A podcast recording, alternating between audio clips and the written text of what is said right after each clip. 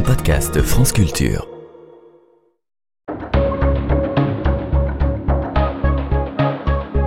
Les pieds sur terre. Sonia Kronlund. Il faut enterrer nos clichés, les moutons ne se comportent pas comme des moutons. Ainsi le révèle un article publié en octobre 2022 dans la très sérieuse revue Nature Physics, recensée par la revue Futura, qui a étudié les mouvements collectifs des troupeaux de moutons.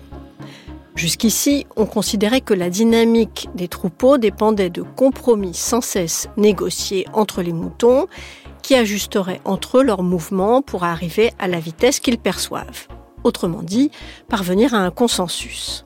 D'où l'expression péjorative moutonner, penser tous pareil ou faire la même chose que le troupeau.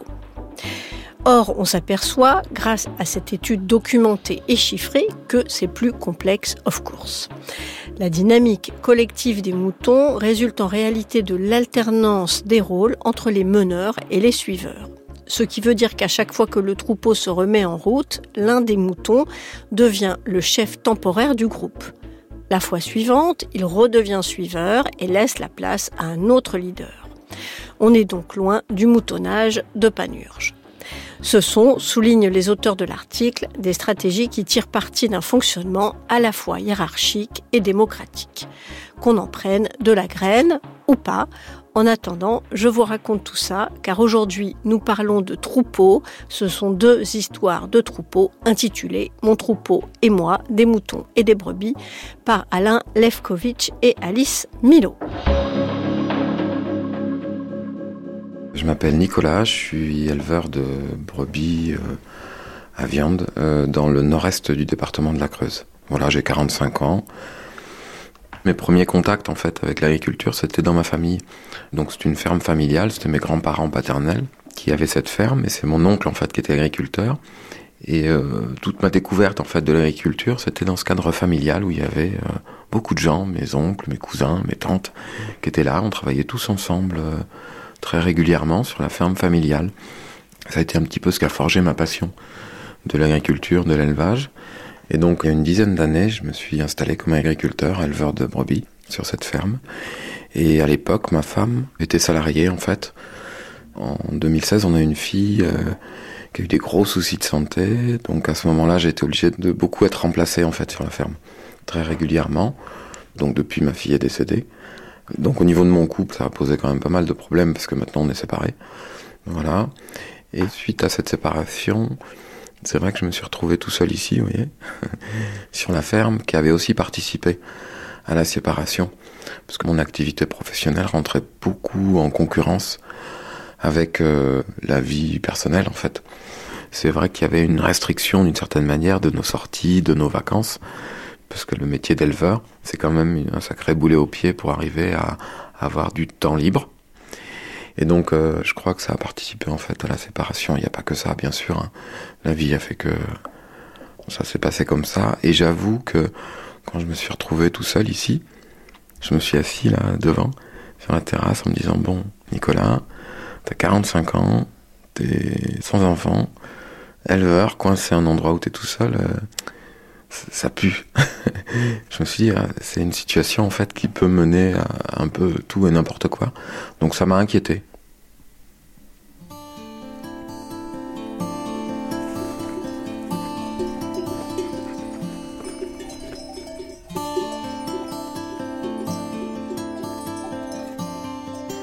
Euh, le quotidien, enfin pour moi, c'est quelque chose de très très lourd.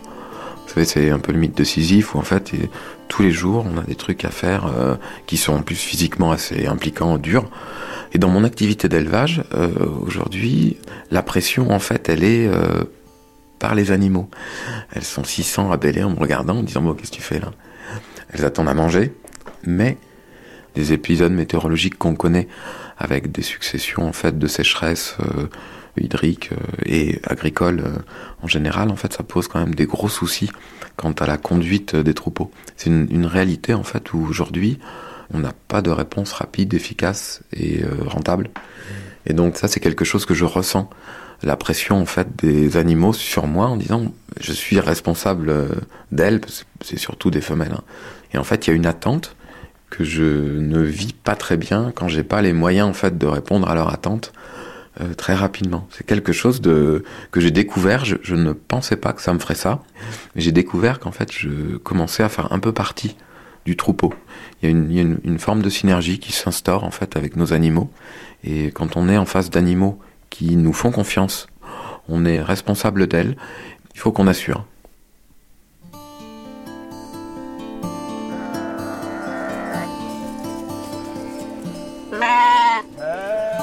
Quasiment la totalité en fait des brebis que j'élève aujourd'hui sont nées ici. Et donc en fait, il y a toute une partie des brebis euh, avec qui on, a on entretient une relation privilégiée. En fait, elles nous connaissent, elles connaissent notre voix. On reconnaît même leur bêlement sur un lot de 600, 700. On va reconnaître le bêlement de certaines. Bon, et j'en ai quelques-unes qui ont des cloches en plus. Euh, et je ne sais pas pourquoi. Euh, je vais avoir une... En disant, il faut que j'y aille. Je ne sais pas pourquoi. Mais à un moment donné, je sais qu'il faut que j'aille voir ce qui se passe parce que. Et souvent, ça s'avère justifié. Il n'y a pas très longtemps, j'ai fait un tout petit détour et j'ai trouvé une brebis qui était coincée dans une clôture électrique à un endroit hautement improbable. Et euh, c'est un, un, petit peu difficile à expliquer, mais vraiment, il y, a une, il y a une forme de confiance, en fait, comme elles connaissent ma voix, comme elles connaissent mes, un peu mes habitudes. On, a, on est très casanier avec nos animaux. Et on cultive ça, en fait aussi pour arriver à, à, les mener en fait dans de bonnes conditions.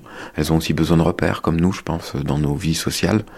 Donc c'est pas du tout les mêmes structurations sociales que nous, mais euh, il y a toute une hiérarchie qui s'instaure et, euh, et, on a des meneuses, on a toute une gradation en fait et, et l'ensemble fait corps et je le perçois, je, je le vis comme ça.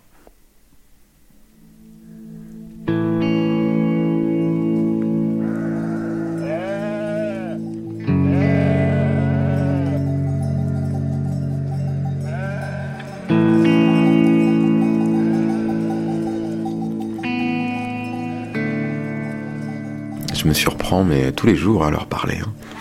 Et en fait, je ne sais pas si c'est très sain pour, mon, pour ma santé mentale d'autant parler à mes brebis. Euh, J'en sais rien. Des fois, je fais, je fais des longues phrases incompréhensibles, je pense, pour une brebis, mais en leur expliquant qu'en fait, non, non, non, ça c'est absolument inacceptable et qu'il faut qu'elle retourne dans le troupeau. Ou alors, euh, ou alors que, attendez les filles, euh, j'arrive, mais vous voyez, je, je peux pas tout faire. Excusez-moi, mais là, je suis au taquet je vais souvent m'excuser auprès d'elles en fait. Je vais souvent leur dire que là je, je fais de mon mieux et leur expliquer qu'il faut qu'elles soient euh, compréhensives et patientes parce que là je, je peux pas faire mieux. Et puis des fois elles sont, elles me piétinent presque, voilà, elles me respectent pas suffisamment. Des fois elles, exagèrent vraiment. Et quelquefois elles, elles, elles vont changer de parcelle toutes seules, ce qui est normalement pas acceptable. Mais quelquefois je leur dis bon, ok, c'est de ma faute, je comprends, je peux pas vous en vouloir je vous dis rien pour cette fois, mais euh, sachez que c'est exceptionnel. Après, souvent, c'est, euh, on arrive, elles viennent me voir et je leur dis non, non, non. Là, c'est pas le moment, les filles, tu retournes avec les autres. Hein, voilà. Je leur explique quand je vais les changer pour une belle parcelle, je leur dis bon les filles, là, ça, ça va vous plaire, vous allez voir. Et euh, il faut que je sois attentif parce qu'il faut pas que je les roule dans la farine. Parce que malgré tout, euh, quand je les mets à un endroit où il n'y a pas à manger, où c'était pas prévu, euh, elles me regardent toutes, elles se retournent et elles me disent, euh, elles me font comprendre qu'il y a un problème là. Qu'est-ce que tu nous fais aujourd'hui? Donc ça, je pense que socialement, je suis pas sûr que ça m'aide beaucoup à, nager en fait dans la société humaine. et quelquefois, je leur dis, quand elles commencent à être un petit peu exaspérantes, je leur dis, mais arrêtez de faire les humains. Vous voyez, euh, on a tous l'image en fait de, de ces bouchons, vous savez, où on s'entasse tous là pour passer en voiture euh, devant notre prochain. Et en fait, elles font ça quelquefois. Alors, euh, je considère que normalement, euh, elles ont un instinct de troupeau qui devrait leur éviter de faire ça, parce qu'on n'a pas forcément nous individualistes en voiture. Voilà.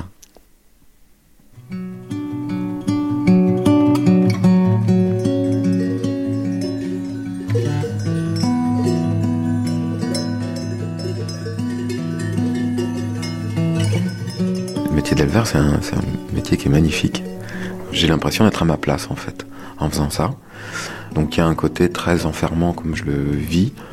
Par contre, j'essaye de temps en temps de me sortir de ce risque de piège autour des activités que je vais pouvoir avoir avec des partenaires divers et variés, mais qui me sortent en fait vraiment de cette vision euh, ovino-centrée. Et c'est le quotidien qui me pousse dans ce sens-là. Et j'essaye de travailler pour m'extirper de ça par exemple dans mes vacances. Donc je suis parti euh, au mois de fin août, début septembre dernier, faire les vendanges euh, chez des amis qui habitent Bervillers dans le Haut-Rhin. Donc l'année dernière, j'ai pas bien saisi ce qui me touchait autant dans ce travail en fait de vendangeur là-bas. J'ai pas compris tout de suite, mais il y avait vraiment quelque chose qui me faisait un bien fou en fait, un travail euh, collectif où en fait on est tous avec une notion très familiale des amis, la famille, des amis assez proches. On fait tous la même chose au même moment, ben on s'entraide. Et euh, cette année, avec le recul, je me suis dit mais en fait ça me ça me renvoie à ce que j'ai vécu quand j'étais euh, enfant le travail à la ferme quand j'étais enfant. Enfin, ça m'interroge beaucoup sur la solitude, moi, que je peux vivre au quotidien.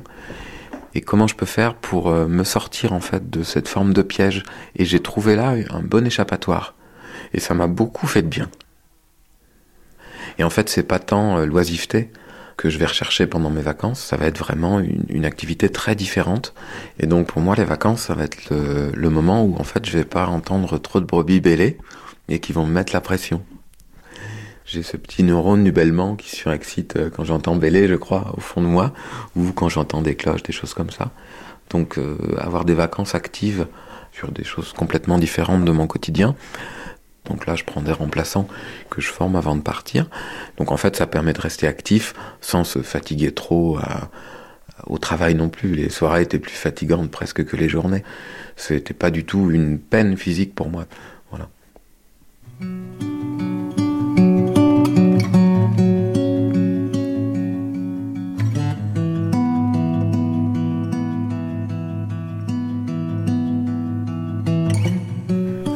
Par rapport à des, gens qui vont être salariés, c'est vrai qu'on va avoir un rythme, euh, par exemple samedi dernier, j'ai passé ma, journée complète et une bonne partie de la nuit de samedi à dimanche à, travailler parce que c'était le moment où je voulais labourer semer.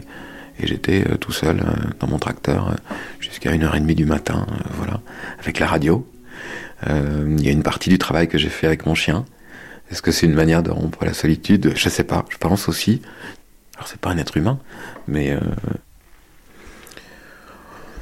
après en fait je suis pas complètement un ours.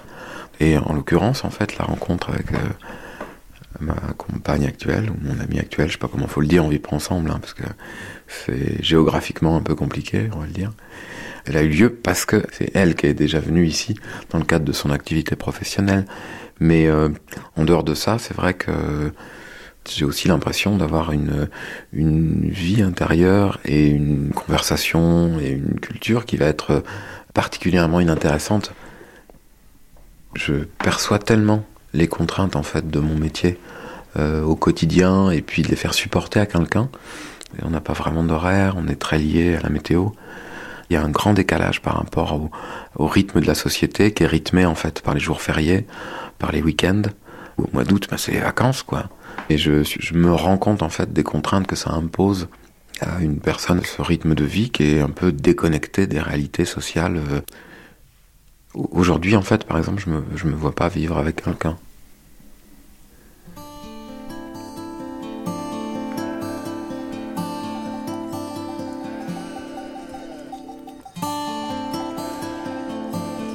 Je peux pas dire que la solitude me convient très bien.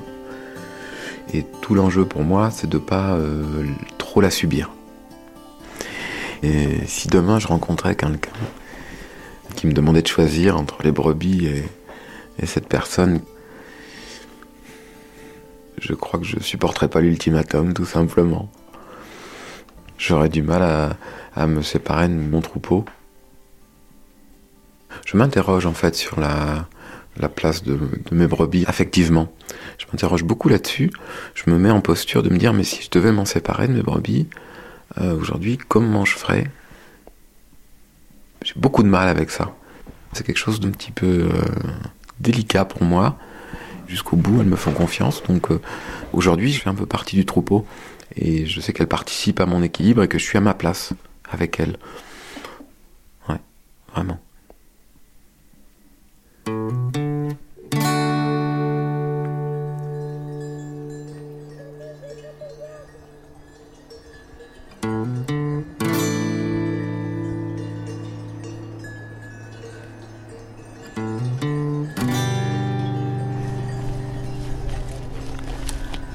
Alors les filles, on va rentrer tout doucement. Pas de panique. Non, Gala. Ouais les filles. Gala à gauche Non Oui, stop, couché. C'est bien.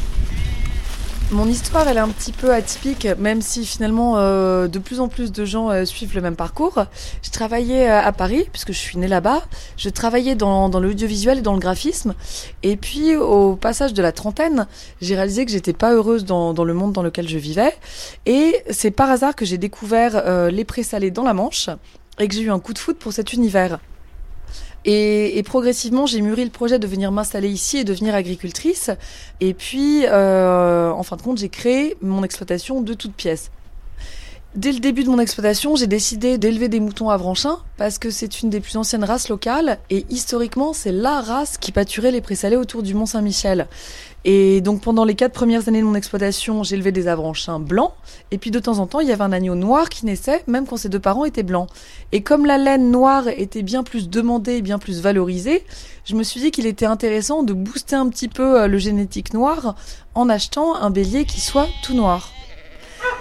J'avais minimisé euh, quelque chose dans mon élevage, c'est que mon élevage sur les présalés est en pâturage collectif, à l'ancienne.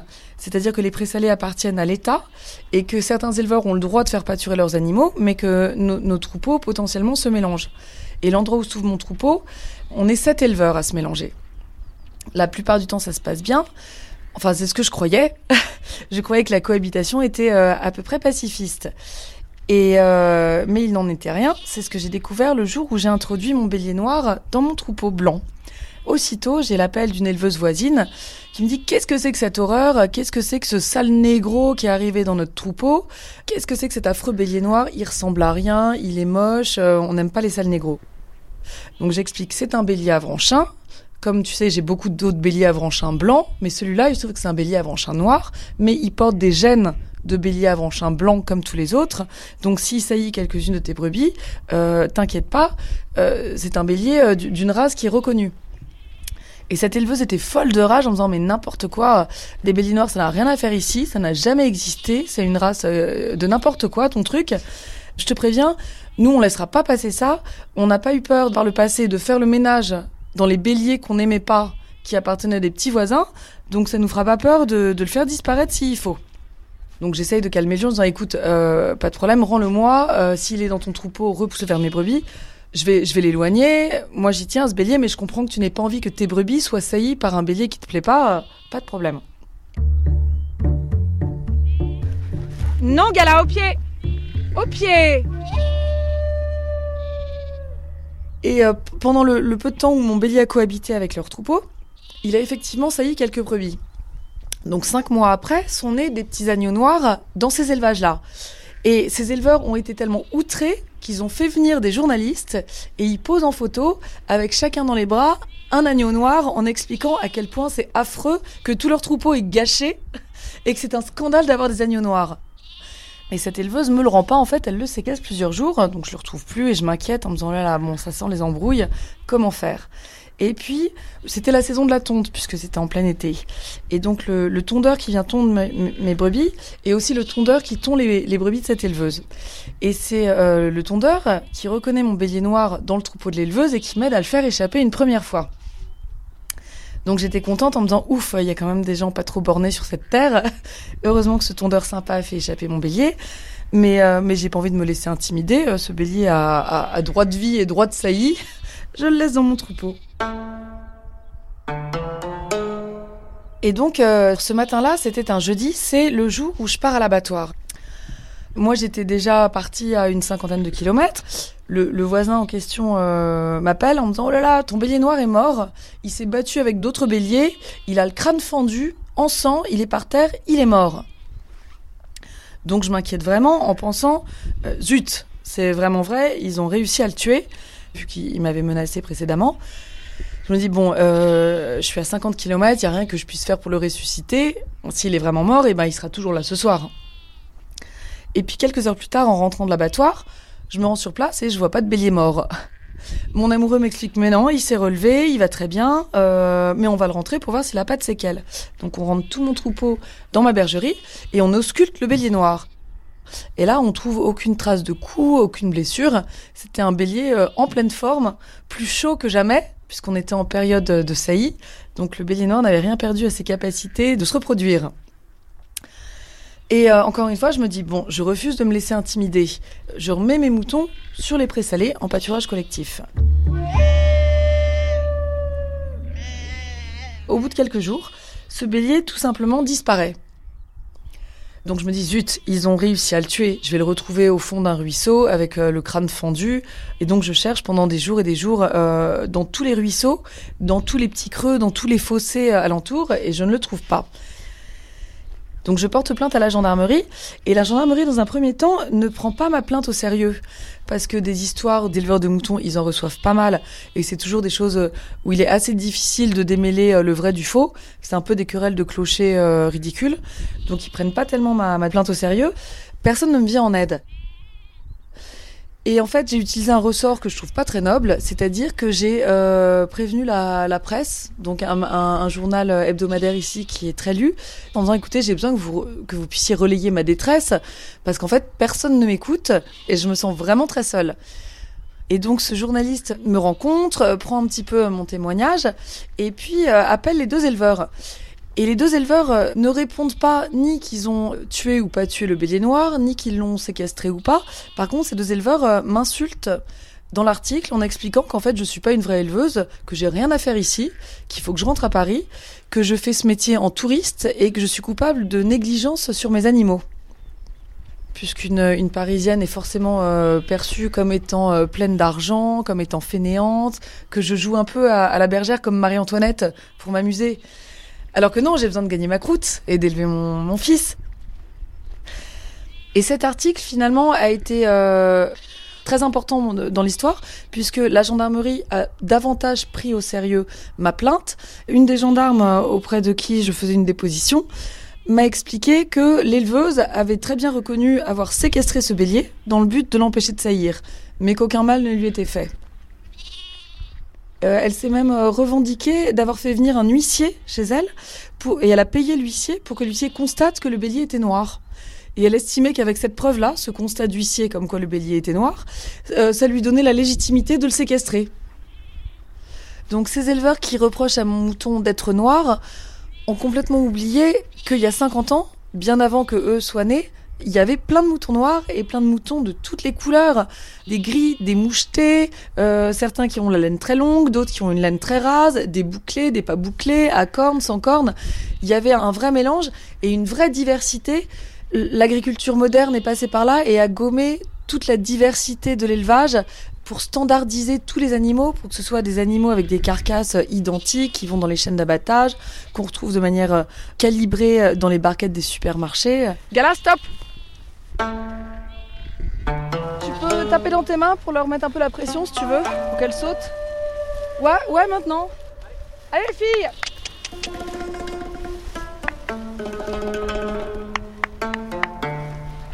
euh, c'est pas des métiers attractifs. Donc si ces gens-là, les néo-ruraux comme moi, sont mal accueillis localement et qu'on les laisse se faire écrabouiller, se faire insulter, n'être jamais crédibles et n'être jamais euh, considérés comme un agriculteur professionnel, alors dans ces cas-là, c'est l'avenir entier de l'élevage qui est voué à, à, à s'autodétruire. Ce qui me paraît hallucinant puisque l'élevage a besoin de son œuf. Et dans tous les autres corps de métier, on ne demande pas à un métallurgiste ou à un dentiste ou à un plombier de prouver sa filiation professionnelle depuis cinq générations pour avoir le droit d'exercer son métier. Et en agriculture, si. On nous demande de prouver qu'on est né ici.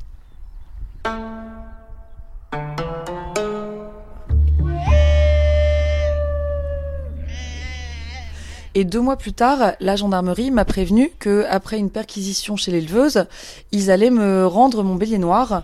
Et j'ai vu arriver au bout du chemin l'éleveuse avec sa petite bétaillère, entourée par deux gendarmes. Et donc euh, l'éleveuse a ouvert sa bétaillère, a fait descendre le, le bélier noir, en me disant bah tu vois, euh, il est ressuscité ton bélier noir. Elle était assez agressive, donc les gendarmes lui ont demandé de pas faire de provocation. Elle nous expliquait oui, mais il est mauvais, il charge, il est ingérable ce bélier de toute manière. Et donc elle est remontée dans sa voiture et elle est partie à toute blinde. C'était probablement une scène assez humiliante pour elle, puisqu'elle reste encore aujourd'hui convaincue de son bon droit euh, et qu'elle a eu raison de rapter ce bélier. Alors au départ, il avait un nom un peu kitsch, Chocolat. Et puis après toutes ces mésaventures, j'ai décidé de le, prénommer Mandela parce que ça me paraissait beaucoup plus adapté au fait que euh, ce bélier noir devenait un peu euh, symbole de la, de la tolérance à la diversité.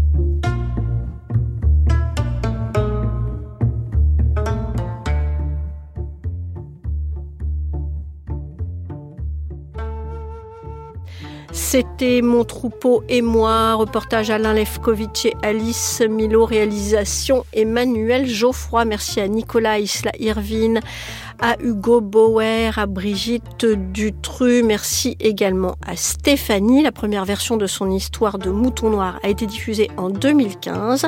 Sachez que depuis lors, le bélier noir de Stéphanie est mort à l'âge de 7 ans, ce qui est un bon âge pour un bélier, que sa descendance est assurée, que 20% de son troupeau est noir, et puis surtout Stéphanie est devenue maire de son village du Cotentin en 2020. Notre attachée de production en ce moment, c'est Hortense Martin, qu'elle soit remerciée.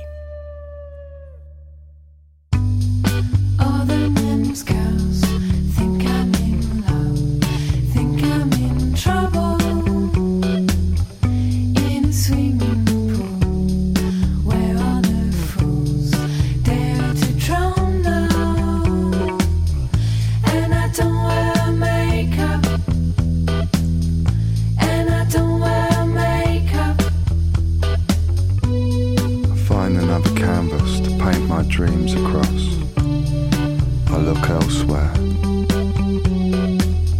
My spine tingles as I know we're a well-roused disaster. Here we go.